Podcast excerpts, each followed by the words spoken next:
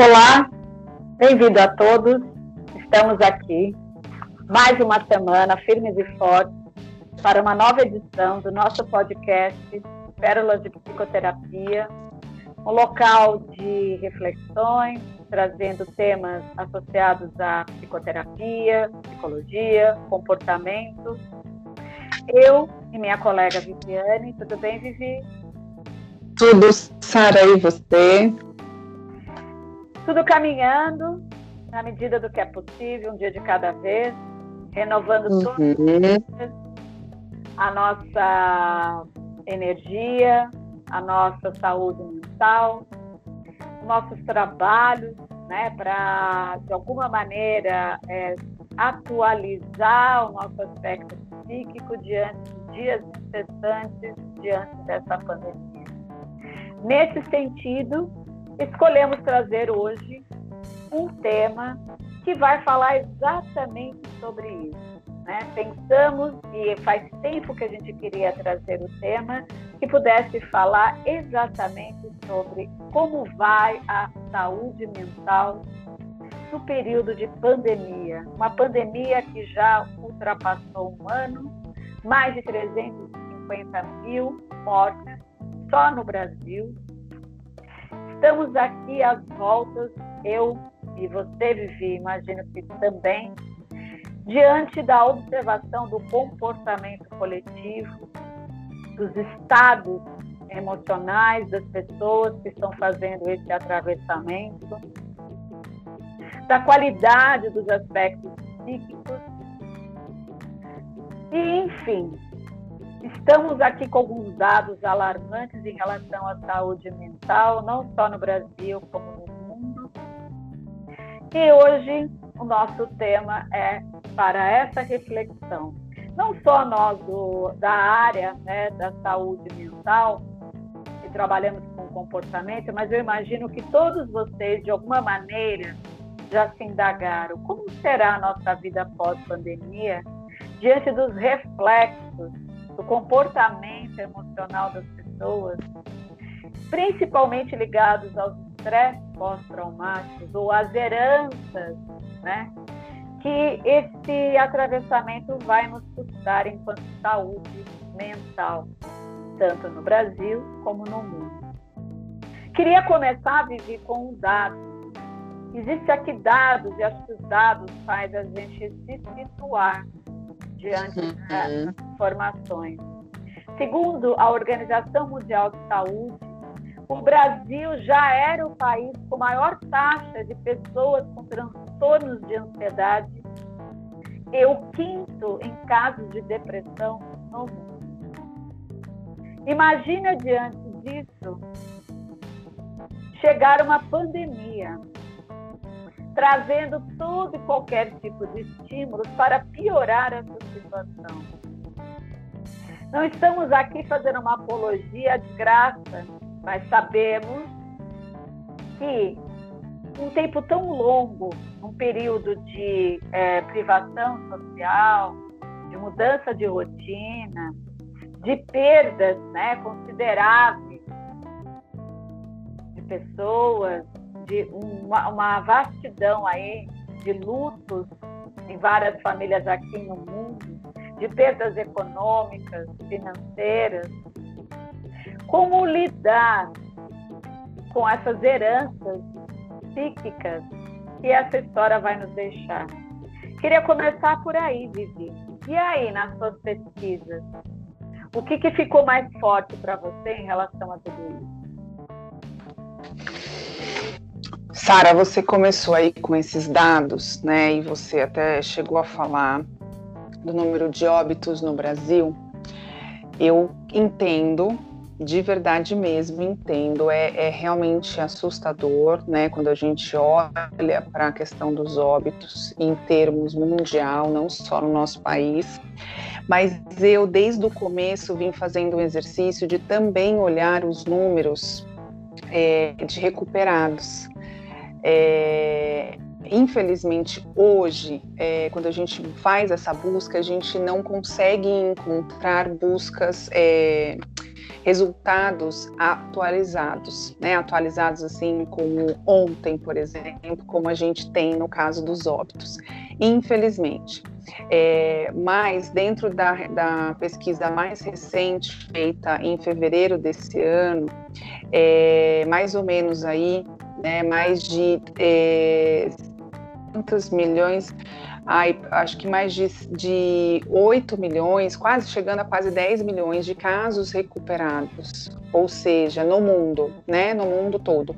Ou seja, uma grande parte, né, um número bem maior do que os números de óbito, onde realmente assola a gente. Então, eu trago esse dado contrário para trazer uma questão também de que isso vai passar, mesmo que já seja um ano que estejamos vivendo isso, e não à toa a gente está trazendo essa questão de como anda a saúde mental de todos nós, sem exceção, né, de todos nós, durante esse primeiro ano da pandemia e durante esse ano vigente, que a gente infelizmente não tem ainda uma previsão. A gente infelizmente é, é um, uma situação que a gente não consegue ainda prever quando que vai ser o final disso. Lembrando né? então... que essa gravação, né, Vivi, está acontecendo no dia 2 de abril de 2021.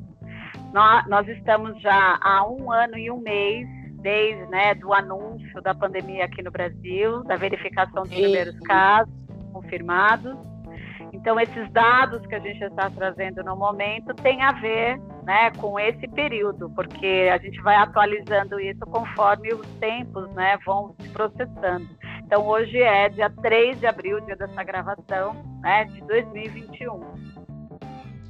Agora, e assim, Sara, Nesse sentido, nesse sentido, sim, existem as, né, as questões que falam né, das pessoas que se recuperaram e falam das pessoas que infelizmente não tiveram a mesma situação. Mas no balanço geral, né, não é só as mortes, na verdade é toda uma conturbação que a pandemia trouxe né, no mundo inteiro.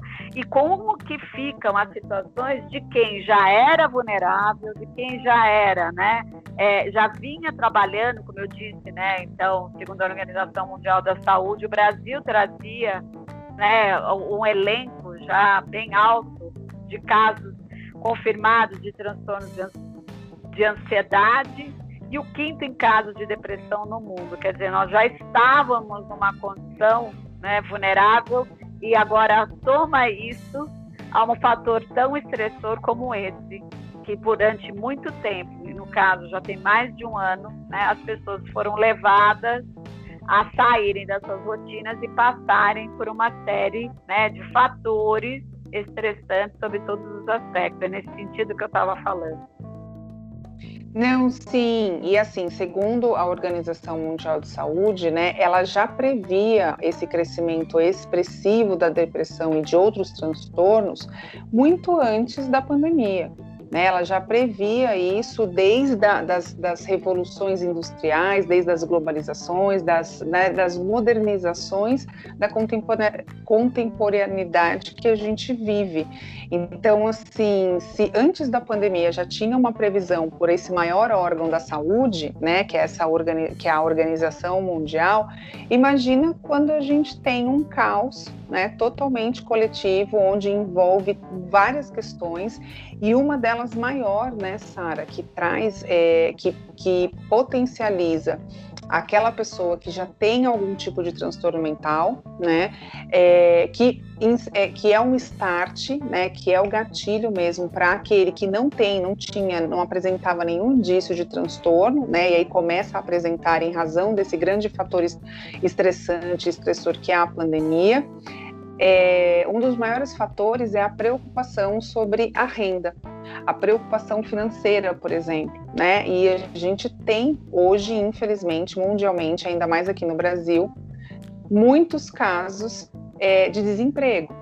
E você está sinalizando aí, acho que você tem algum dado com relação a isso, né, para complementar. É, a gente poderia enumerar, né, quais são os fatores de vulnerabilidades emocionais que a pandemia trouxe. Isso. Não é nessa ordem, mas são temas destacados. É, um deles fala sobre fatores de estresse permanente. Então, o estresse permanente é um fator que aconteceu durante a pandemia. O outro foi medo da contaminação. Esse foi um fator muito presente. Isso todos são fatores estressantes que vão vulnerabilizando ou enfraquecendo né, as suas defesas psíquicas. Um outro aspecto foi a preocupação com parentes e amigos doentes. Um outro, por outro lado, fala da tristeza e luto pela perda de pessoas queridas, mudança de rotina trazida pelo vírus, solidão imposta pelo distanciamento social, desafios econômicos causados pela crise sanitária, sensação de falta de controle em relação à situação que ainda está longe de ser vencida, porque não tem prazo ainda para terminar e uma situação mais dramática ainda, né? O indivíduo que é tomado pela ansiedade por não saber o que vai acontecer, porque não temos essa resposta. E há uma, há uma luta em relação ao inimigo que é invisível e é muito uhum. feroz. Ao mesmo tempo que ele pode vir e trazer uma coisa muito leve, ele pode vir e trazer uma coisa num grau tão alto a ponto de se tornar letal. Essa ambiguidade é, né, de alguma maneira, enlouquecedora. Então, é, nós, na verdade, é, entendemos que os níveis de ansiedade e de vulnerabilidade psíquicas vão acontecer por conta de ideia de um prognóstico incerto, de isolamento social ainda sem fim, da restrição de liberdade, das perdas financeiras, do declínio da qualidade de vida, as mensagens conflitantes de autoridades governamentais que não nos representa, que não nos acolhe, né? que não nos protege, porque a gente percebe que a saúde virou uma moeda de troca política hoje. Uhum. Então, quando você se vê nessa situação, aonde você se apega, em que estrutura que você né, se fundamenta, né, se mantém para poder seguir através desses dias. Consegue imaginar isso? Sara, é... não consigo e eu, eu tenho uma questão de assim, eu dou conta, né? Eu faço aqui, tô com, com, a minha lista de segurança aqui de como é que eu vou dar conta dos meus BOs é, de, de, de, saúde mental na pandemia, né? Agora eu consigo imaginar como é que é a população em geral, onde as pessoas não têm acesso a si própria, não é nem acesso, né? A gente nas pesquisas aqui e até ontem mesmo, é, no, no, almoço em família, comentando sobre isso, é, a gente tem uma grande população, infelizmente, que não tem acesso a um acompanhamento psicológico, a um tratamento psiquiátrico, né? Então, algo que agrava mais ainda. E segundo dados né, de um estudo que foi realizado pelo Hospital de Clínicas de Porto Alegre, é, e que foi mencionado pelo psiquiatra Dr. Lucas Mendes de Oliveira, é, os fatores como a renda, que eu tinha falado, né, ambientes com qualquer tipo de violência, né, é, a pessoa quando é vítima de estresse de alguma maneira, então você colocou né, as pessoas, é, as pessoas que não só os, os, profissionais da área da saúde, né, de forma geral, que é, é ela é uma, um tipo de vítima de estresse, mas as pessoas também que são os outros serviços essenciais que continuaram trabalhando enquanto uma boa parte da população estava em distanciamento ou isolamento. É, o estar desempregado, o ser mulher, o ser negro ou negra e, é, curiosamente, nesse estudo em específico, a pessoa mais jovem, né, a idade jovem chamou a atenção, né, é, ao contrário dos idosos, que a gente achava, né, que seria aí um fator também nesse, nesse estudo, mas não, foi o contrário, foi dos jovens, até por conta dos jovens não terem essa estruturação de é, se entenderem e, e, se organizarem e terem algum tipo de suporte para lidar com a ansiedade já nata dessa fase da vida, que é a juventude, que é a adolescência, né? Então, percebeu-se aí nesse estudo essa, essa, esse agravante, né, em pessoas com esses perfis e situações, né, dessa forma como eu trouxe agora. E o, o impacto, Sara, né, da, da da pandemia, né, o impacto do tempo, da duração, que é o que a gente vem falando da pandemia, que já ultrapassa aí um ano, é, a gente não tem como precisar o limite do ser humano do quanto ele vai conseguir suportar, né? Do quanto ele vai conseguir dar conta desse isolamento, desse distanciamento, dessas imprevisibilidades, dessas incertezas, porque o limite ele é muito ele é muito singular, ele é muito, né, é de cada indivíduo, ele é pertencente de cada indivíduo. E aí cada indivíduo vai ter o seu próprio limite conforme o repertório que tem, conforme o ambiente que está ali inserido, né, conforme o que ele está vivendo. E, e, a gente tem uma capacidade própria, né, o ser humano tem uma capacidade própria de resiliência. E aí, com isso, a gente consegue criar estratégias mentais para a gente suportar, para a gente dar a, a, é, conta de algo, evitando, assim, o nosso próprio colapso mental. Né? Então, fala-se muito do colapso da saúde pública, né, da saúde em termos geral, mas ninguém está apontando né, os, os riscos e as iminências desse colapso da própria saúde mental de cada indivíduo, que é o que a gente está tentando colocar aqui e trazer aqui nesse episódio, né, Sara? É, você falou a respeito dos mais velhos e dos mais jovens, né? É uma coisa bem interessante isso, porque Sim. esse estudo que você está dizendo, que a gente teve acesso, é, só para ampliar um pouquinho, no caso, ficou é, visível que as pessoas idosas já têm um repertório de experiências e de alguma maneira essas experiências puderam torná-los mais resilientes e mais pacientes com as adversidades da vida, coisa que o jovem né, ainda não viveu, ainda não passou por experiências, entendendo que tudo tem começo, meio e fim. Na verdade, o jovem é só o começo, ele não conhece nem o meio nem o fim, porque ele está na fase da vida onde tudo é novo aonde ele não teve ainda experiências para entender que as coisas podem ser passageiras. O idoso já tem né, essa expertise, ele já tem essa bagagem, ele já passou espera por tantas coisas na vida, muitos deles, claro, né? A gente está falando da grande maioria, nós não podemos falar de cada caso, mas eles adquirem uma certa resiliência e uma paciência porque eles já viveram o suficiente para entender que as coisas acabam. Agora, os dados importantes, né? Sintomas que você pode estar passando e que podem ser um alerta, um sinal para não esperar, né, chegar naquele limite insustentável, insuportável diante de alguma crise. Então, perguntas que seriam interessantes você se fazer. Você anda mais irritado nesse período de pandemia? Mais irritado que eu digo do que o normal. Você pode ser já uma pessoa irritadista por natureza, mas é aquele irritado que você fala, não, isso não é normal. Você anda mais assustado, né? Tudo te assusta, você se vê sob choque diante de qualquer sinal, de qualquer notícia.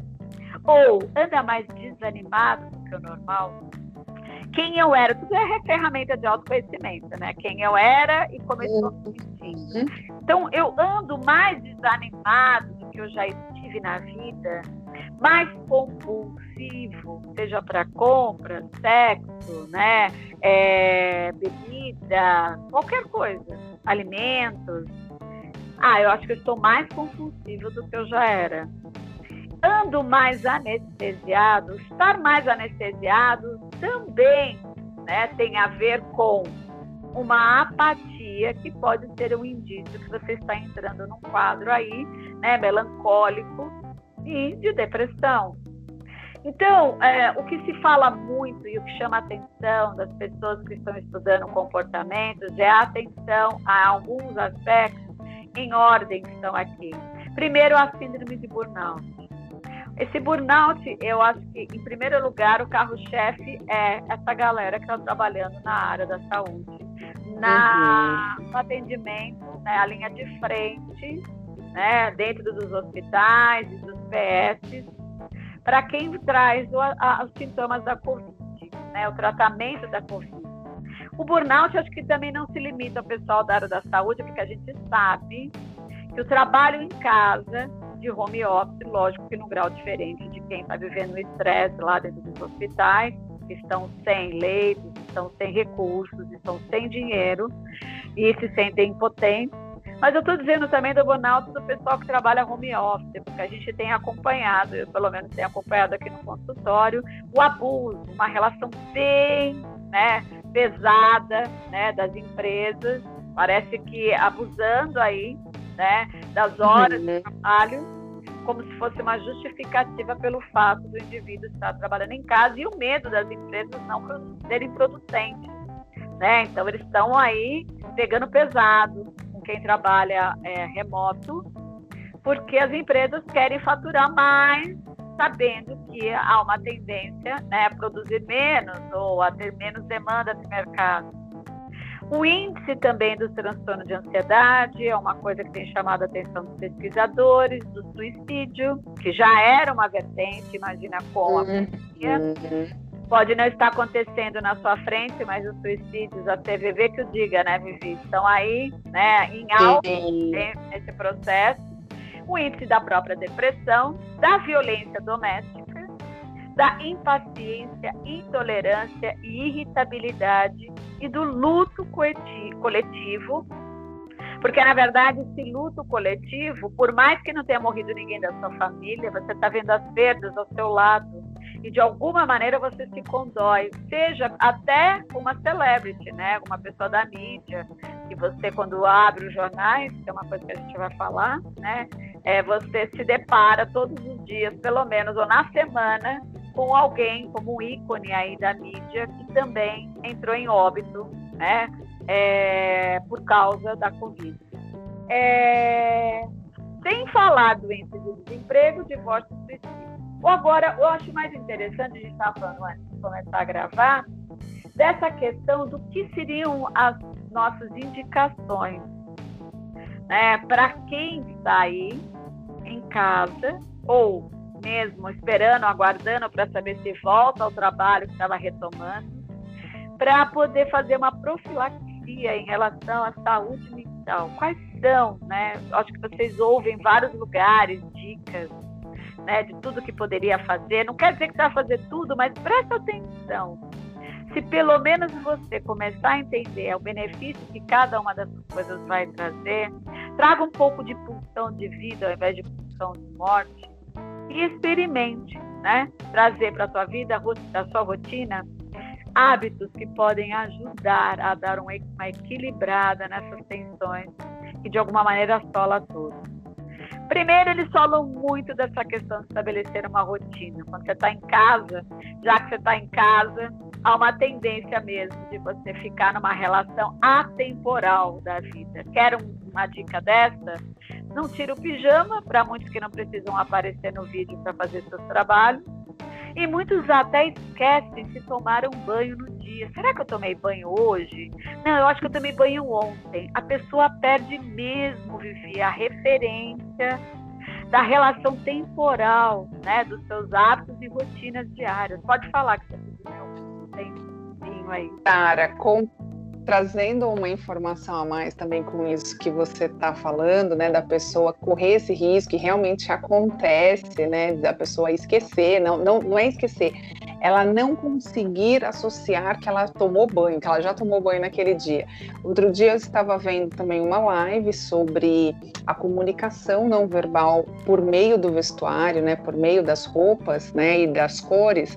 E aí a pessoa que estava falando dessa live, ela fez uma pesquisa também sobre o comportamento na pandemia, como é que as pessoas estão se comportando em termos de vestuário, né? Então se tem um índice maior das pessoas estarem de pijama ou quantas pessoas estão mantendo tendo a rotina de realmente acordar, tomar aquele banho, se ajeitar, as mulheres se maquiarem, arrumar cabelo, os homens se ajeitarem, né? As pessoas passarem o perfume, que a gente até falou aqui sobre isso, né, Sara? Que você passa perfume mesmo estando só em casa, sem ver ninguém, né? Porque você, é, você conseguiu até confirmar nesse período da pandemia que você passa o perfume para você, né? E não para o outro. E ela constatou nessa pesquisa que parece que diminuiu o, o, a venda né, de é, escovas de dentes ou seja, diminuiu o consumo, a higienização bucal, por exemplo. Então, assim, ao, ao invés de ter aumentado, né, no sentido de que estamos em casa com um pouco mais de tempo, então eu vou escovar mais meu dente, não. E com certeza, Sara, deve acontecer isso também com algumas pessoas de não ter, né, essa questão do, do, do, tempo, né, de não lembrar se já escovou o dente ou não, né, e aí a pessoa Olha. usando menos aí.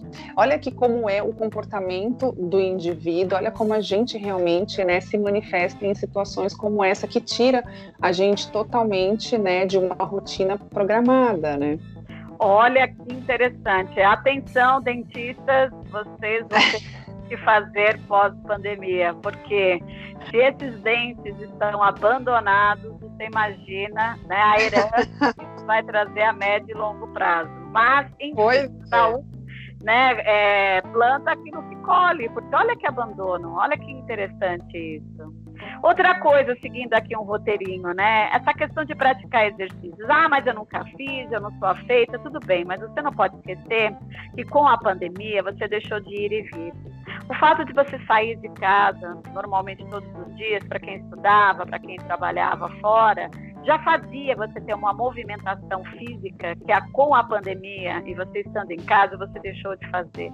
Então, não quer dizer que você nunca fez exercício. Havia um movimento do corpo, era dado ao corpo né, uma situação onde ele poderia criar um movimento de ir e vir, que hoje ele não tem. Então, eu vi o Drauzio Varela fazendo né, um, uma palestra, aí, uma entrevista sobre é, a saúde mental na época da pandemia, e ele disse que com essa restrição toda, o que, que ele faz?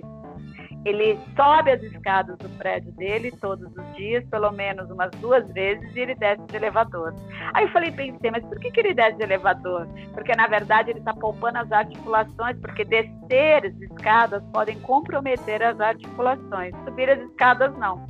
Mas é um osso duro de roer. Palma para Drauzio Varela, que mantém essa rotina, né, e essa disciplina, e eu me inspirei nisso, achei interessante, porque de fato, quem que você encontra nas escadas de emergência do seu prédio? É raro, aqui tem 15 é, andares, é. eu vou experimentar. Isso já é uma Experimente. que você vai ver a diferença. Eu, particularmente, né, instituí aí um, por um tempo de fazer caminhada, e aí aproveitei aqui o meu condomínio que tem um espaço bom para isso, e fiz durante 30 dias, praticamente ininterruptos, né? Eu digo praticamente porque teve dias em que tinha chuva, em que, né, deu aí uma. E aí, quando tinha esses dias de chuva, o meu pré... os meus prédios aqui eles são baixinhos, então não tem elevador. Então, ele tem três lances de escada, é mais curtinho, mas eu fazia exatamente isso também, subia e descia algumas vezes, né, para poder realmente compensar a caminhada. E eu conheço também um psicólogo, que é o do marketing para psicólogos, que é o Bruno Rodrigues. Ele também começou a fazer essas caminhadas no, na quadra, né, do, do condomínio dele, e aí a quadra agora foi fechada novamente, assim como aqui também no meu condomínio, e ele faz isso, ele sobe também 12 andares, né? Eu só não sei se ele desce de elevador igual o Drauzio, que eu achei muito interessante, essa questão da, de proteger né, a articulação, porque quando a gente desce, a gente força mais mesmo essa área do joelho, né?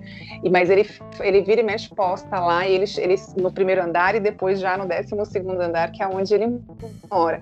E aí o Drauzio também conta isso, né, Sara? Ele até dá essa sugestão que quem mora em Sobrado, por exemplo, né, que mora em casa e Sobrado, também pode utilizar, né, fazer esse recurso da escada. Eu costumo até é, sugerir isso para os meus pacientes também. Né, fazer essa atividade dentro do prédio, fazer atividade dentro de casa, não dá para sair para rua, academia está fechada, faz em casa, né? É, porque na verdade não é porque a gente quer que você fique mais sarado, sarada. Isso é preventivo mesmo, porque na medida que você faz exercício, você muda né, o ritmo cardíaco, o seu metabolismo pode funcionar melhor, isso melhora o seu sono, acho que isso já é do conhecimento de todos, né? Você libera mais enzimas importantes na estabilização do seu humor, né? Na estabilização da, da sua de todo o seu processo de funcionamento, né, fazendo com que você, inclusive, durma melhor e melhore essa questão de humor, né, de ansiedade, e que você ponha para fora através do movimento da respiração, que é uma coisa que a gente vai falar, né? Essa questão dessa angústia que fica retida e que se você não faz, faz muita diferença. Pode falar, Lívia. Você está falando aí da liberação de enzimas, dos hormônios, né? O mais conhecido é, e que infelizmente é tomado em cápsulas, né? Eu digo infelizmente porque a gente pode ter esse acesso para algumas pessoas, né? Existem, claro, alguns casos específicos que vão precisar mesmo da medicação, né? Mas tantos outros eles podem acessar é, é, é esse bem-estar, né? Essa, esse funcionamento natural nosso que é a serotonina. Então todo mundo já ouviu falar em serotonina, endorfina, né? Que são os hormônios aí, né? Um dos, um dos hormônios do bem-estar onde a gente consegue ativar isso por meio da atividade física, por meio de um yoga, por meio de um exercício de respiração que a gente vai, né, logo logo sugerir, por uma questão de meditar, por um, é, uma prática de meditação. Então, ou seja, aquilo que a gente precisa, né, de melhor para a gente já existe dentro da gente, né, Sara? É só a gente realmente estar ali disposto e em prontidão para acessar e fazer acontecer, porque a gente é uma máquina perfeita praticamente, né? É, eu sei que muita gente vai falar, ah, mas chega na hora me dá uma preguiça. Bateu a preguiça, só lembra. Olha para os teus dias, veja se seus dias estão dias leves, se você está se sentindo bem, se você está conseguindo né, lidar com as questões sem irritabilidade, sem tensão, como é que anda seu sono, né, como é que anda seu humor, e aí você faz a escolha, porque acho que essa escolha a gente pode fazer a qualquer momento. Um outro aspecto que ajuda a prevenir bastante é você não se desconectar de todos, principalmente pessoas que estão aí sozinhas, né, dentro das suas casas. É, nós somos seres que nascemos para ter conexão com as pessoas, relação, né? Nós somos é, de sangue quente, temos um, uma estrutura límbica estruturada para isso, né? Para nos ligarmos aos outros. Então, com o passar do tempo, conecte os seus amigos né? Cria rotinas, inclusive, para isso, senão você vai deixando, né? Você vai deixando em segundo plano uma coisa que um dia a Covid vai acabar e aí a gente fica pensando, e aí, né? Você desconectou da sua roda de contatos, essa roda de contatos, de alguma maneira, trabalha seus afetos. Isso, de alguma maneira, ajuda você, sim, né, a atualizar os seus estados psíquicos, isso faz toda a diferença também. Mesmo que seja para brigar, porque às vezes tem amigos que você está lá e você vai brigar, discordar, mas isso já traz vida. Diferente de uma coisa mais mórbida, que é se fechar, se isolar de uma maneira não saudável. É, do, outro ponto é a questão do bombardeio de informações, que acho que todo mundo já sabe. Eu falo também nos atendimentos, é uma prática que eu tenho aplicado. Jornal, e dependendo do jornal, uma vez ao dia. Está uhum. difícil você encontrar uma fonte de informação que não seja aquela fonte de informação sanguinária, né, é, que de alguma maneira fica repetindo o dia todo, situações muito sem saída, com dificuldades cada vez maiores, tem uma visão, né, tem uma saída.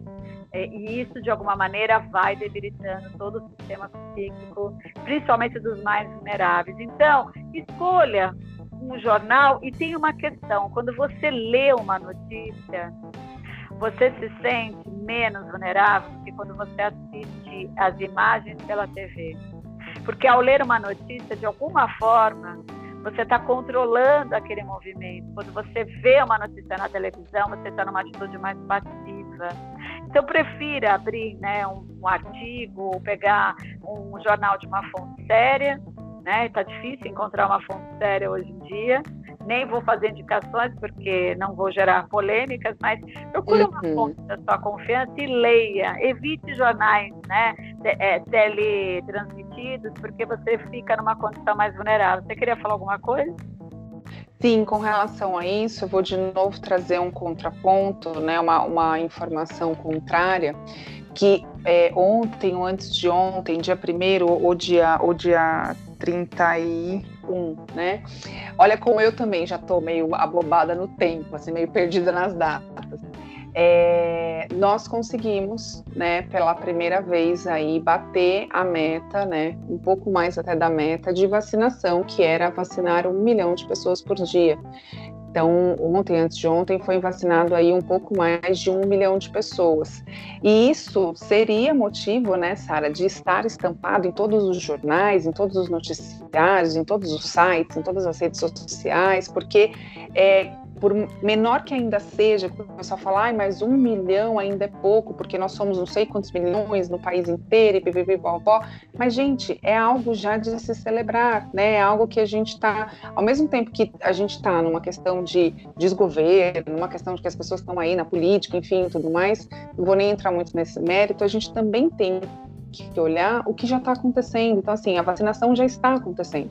E isso que você falou de estar em contato com os noticiários, né, com notícias falsas, com notícias inseguras, imprevistas, é, gera também um dos, um dos transtornos que estão crescendo muito nessa época da pandemia, que é o transtorno de estresse pós-traumático, que é o TEPT, que ele está relacionado ao medo. E ele vem crescendo justamente por essa. É, é, essa é, polarização da informação, essa polarização da informação negativa, né?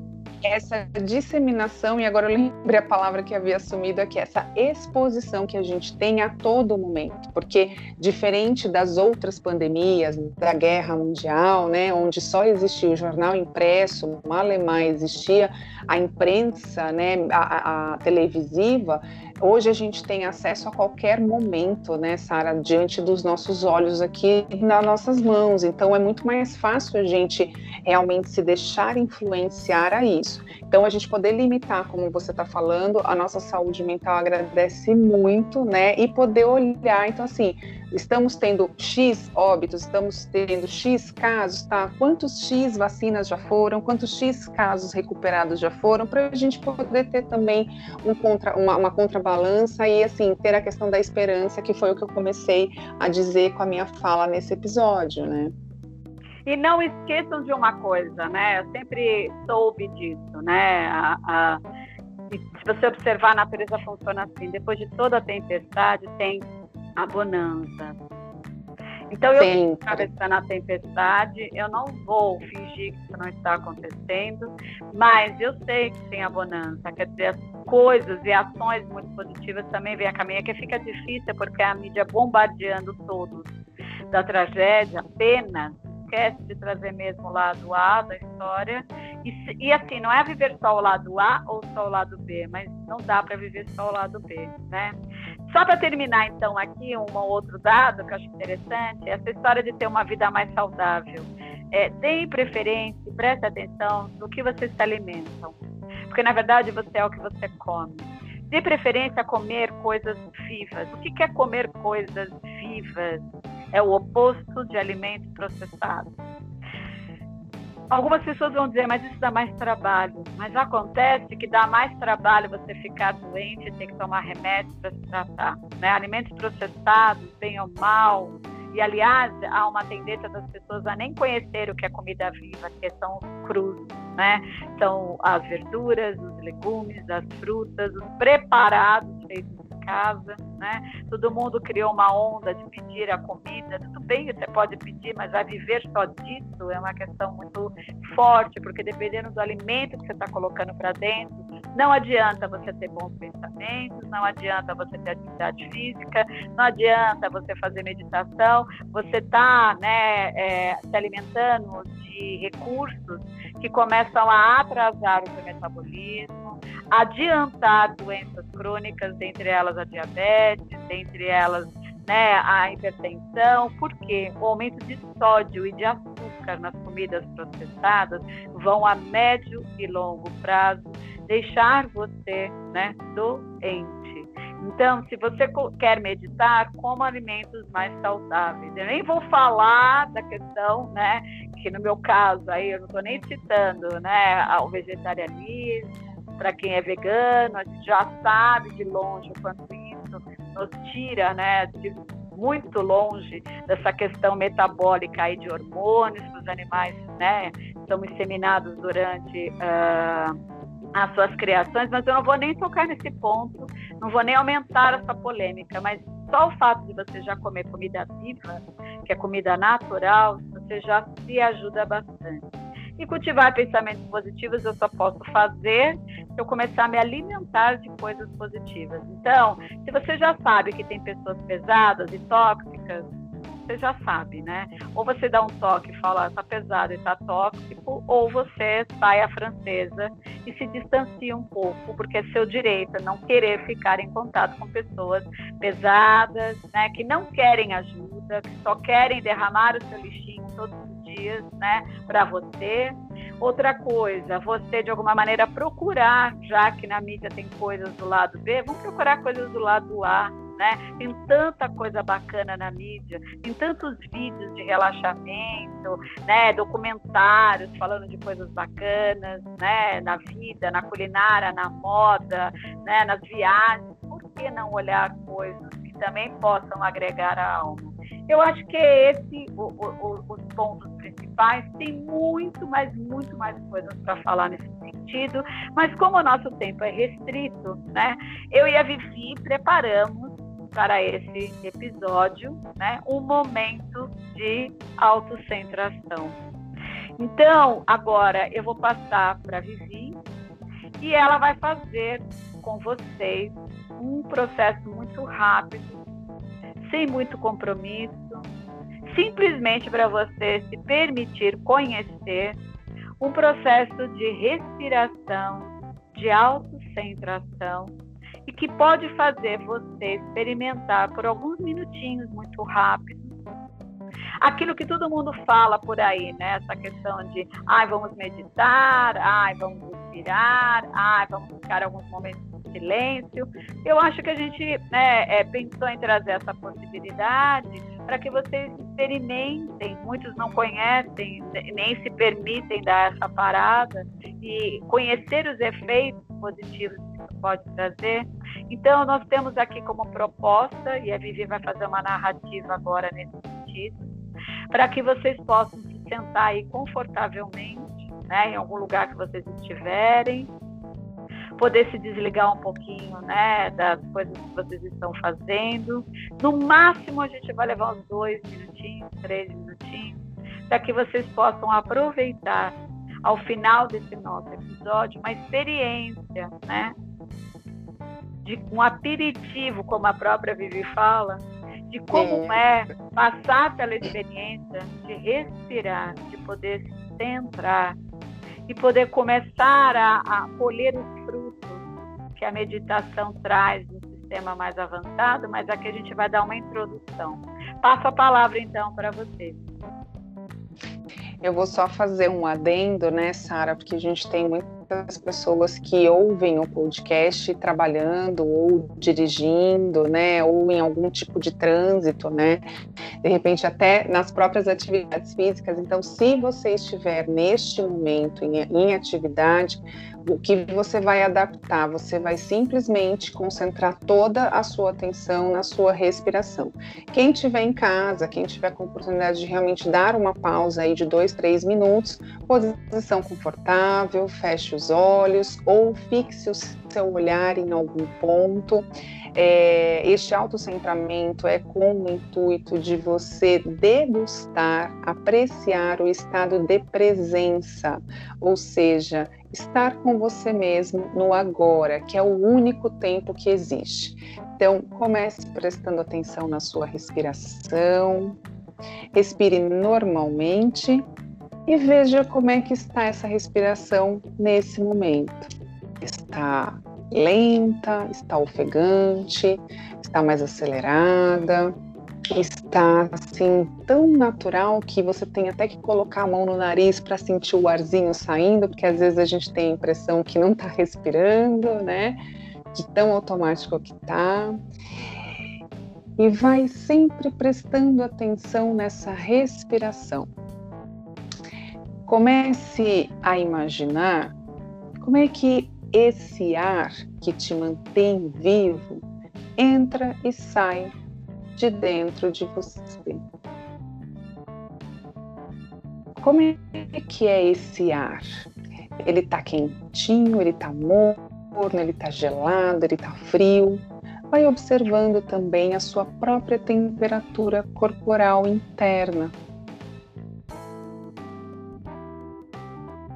Visualize esse ar entrando pelo seu nariz, passando aí pela o seu aparelho respiratório, chegando até o seu pulmão, preenchendo os pulmões e fazendo a renovação desse ar, oxigenando todo o seu sistema orgânico, seu sistema imunológico. Imagine agora esse ar saindo, ele levando o ar ruim e trazendo de novo o ar bom, fazendo a renovação desse ar. Isso, muito bem.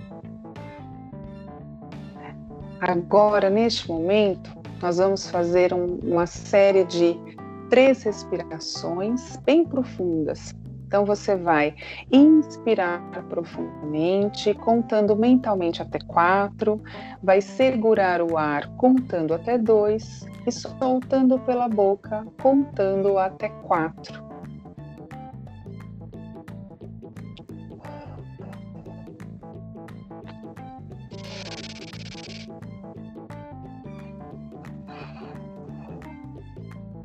Isso. Dessa forma, você está oxigenando ainda mais o teu cérebro, está trazendo mais qualidade de vida para você em um único momento de presença.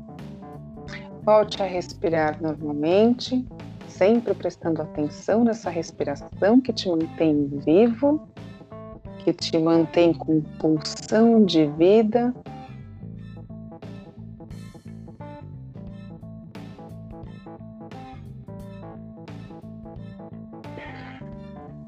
E agora, vá voltando ao seu lugar, vá voltando para o espaço onde você está, para o local onde você está acomodado. Mexa um pouco a sua cabeça, o seu pescoço, os braços, os pés, as pernas e as mãos. E abra os olhos devagar prestando atenção agora nas sensações desse momento, nas percepções que você tem e como é que você está com isso.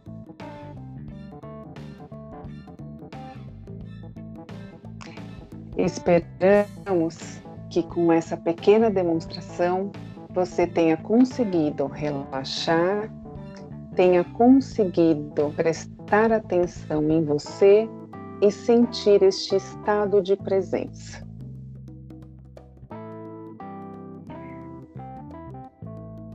Diante disso, deixamos todos vocês aí experimentando esses estados novos diante dessa experiência de respiração, agradecendo a audiência e aguardando todos vocês na semana que vem com mais um episódio do nosso podcast Pérolas de Psicoterapia. Boa semana e beijos a todos. Beijos a todos, boa semana e boa respiração.